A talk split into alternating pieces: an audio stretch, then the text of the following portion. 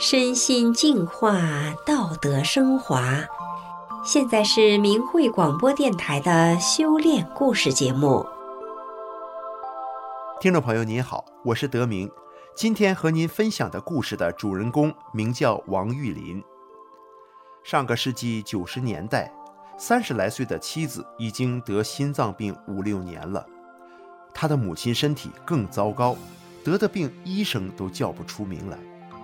可喜的是，一个看似偶然的机会，他们全家人的身体都在短时间内奇迹般的不治而愈，见证了这一切的乡邻们无不称奇。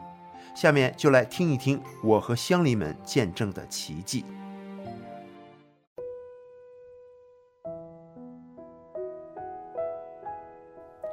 那是一九九六年五月，有几天，我觉得身体疲惫无力的。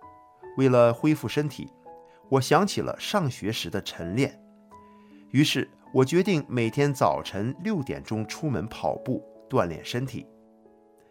跑步一个星期后的一天早上，我从楼梯上往下跑，在出楼门口的拐角处，差点和邻居的老太太撞了个满怀。老太太急急地从外面往家里赶，她笑眯眯地问我说：“你干啥去啊？”我说我跑步去。老太太说：“跑步？你怎么不去练法轮功啊？”我说：“法轮功？我不知道，在哪儿练呢？”老太太说：“就在咱们大门口斜对面，往北一点儿。”听老太太一说，我挺高兴，因为我在上学的时候就对气功非常感兴趣，但同时我也知道有不少气功骗人，所以就顺便问她说。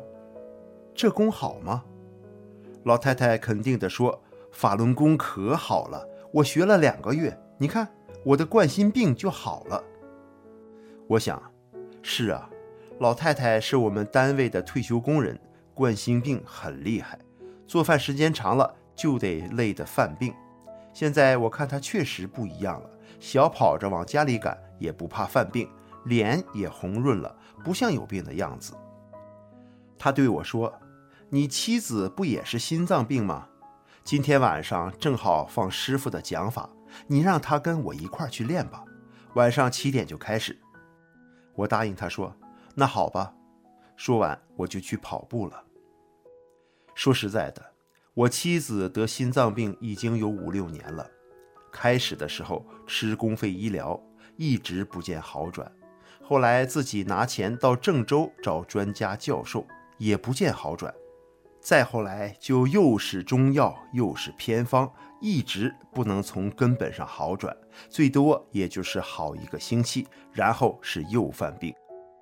病重的时候接二连三的早搏，晚上憋闷的睡不着觉。平时上到四楼要休息一会儿才能进屋。那时我们都才三十来岁，妻子的病对我们全家的压力太大了。所以一听说邻居老太太的冠心病学法轮功好了，我们又看到了希望。到了晚上，我妻子就去找老太太学练法轮功，我陪伴着年幼的女儿。等到她回来的时候，我已经睡着了。她把我叫醒，很兴奋地对我说：“这功可太好了，我们一直在探讨人生的目的，这一次可明白了。”你明天早上和我一块儿去练吧。我一想也行，女儿早上醒得晚，练功回来也来得及。就这样，妻子一晚上就把请来的《转法轮卷二》这本书看完了。第二天早上，我们一块儿来到练功场，妻子开始学功，我就看法轮大法简介。等到妻子练完功，我也把简介看完了。当时我觉得法轮功与别的功法真的是不一样，大法教人提高心性，做好人，这在别的功法中还没有看见过。于是从那时开始，我们就走入到大法修炼中来了。学功半个月的一天晚上，妻子突然肚子疼，疼得很厉害，在床上来回翻腾，一直疼到天亮，才慢慢的不疼了。神奇的是，从那开始。他的心脏病明显好转，到一个月的时候就彻底康复了，而且经常发作的肠痉挛也从此销声匿迹了。这件事让我们亲身感受到法轮大法净化身体的神奇，从此更坚定了大法的修炼。我在一家国营单位的质检部门工作，很多业务单位为了自身的利益，经常采用各种方法拉拢我们，有的就直接送钱。我开始还拒绝收受礼金，到后来感觉大家都拿，自己不拿也白不拿。遇到送礼的，基本上也是来者不拒。但是我学法轮大法后，明白了不施不得的道理。就再也没有拿别人送的钱了。有一次，我到郑州出差，期间因为个人的事情，我请母校的老师吃了顿饭。按以往的情形，这钱我肯定是要报销的。但是现在我学法轮大法了，得按照真善忍的标准来做事，所以那个发票就再也不能找单位给报销了。我当场就把发票给撕了。再来说说我母亲吧，老人家今年八十三岁，身体健康，生活完全可以自理。要知道，这在十年前可是难以想象的。自我记事起，母亲就浑身是病，咽炎、气管炎、胸膜炎、胆汁反流性胃炎、关节炎、全身疼痛等等，浑身就没有好的地方，经常是吃了这个药，影响到那个病。吃了那个药，又影响到这个病。母亲身上还有一种叫不出名的病，我暂且就把它叫疤痕增生吧，因为很多医生都叫不出名来。它的症状很奇怪，在母亲小的时候，胸口处长了一个痤疮，然后就形成一个豆子儿大小的疮疤，长出的疮疤是紫红色的。比肉皮儿高出两厘米，很硬。后来疮疤长到像一个青蛙那么大。再后来，又从疤痕的下面发出两个像两条腿一样的疤，顺着乳房下边长；又从上面发出两个像触角一样的疤，顺着乳房向上长。到母亲七十岁的时候，两边的疤都快长到对头了，看上去很吓人的。中间是一个大的疮疤，两边是两个圆形的疤，紫红色的。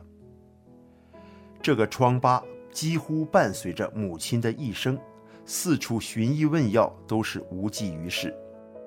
一九九七年，我回老家过年，把大法的美好告诉了母亲，母亲也决定开始修炼法轮大法，但她不识字，所以只是听师傅的讲法录音，别人念书。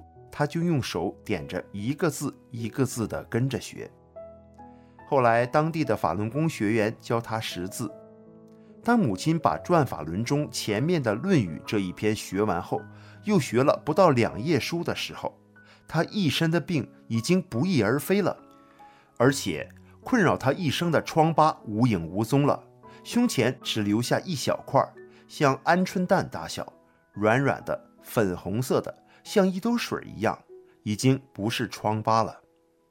我们一家人由衷的感恩法轮大法的师父，感恩法轮大法。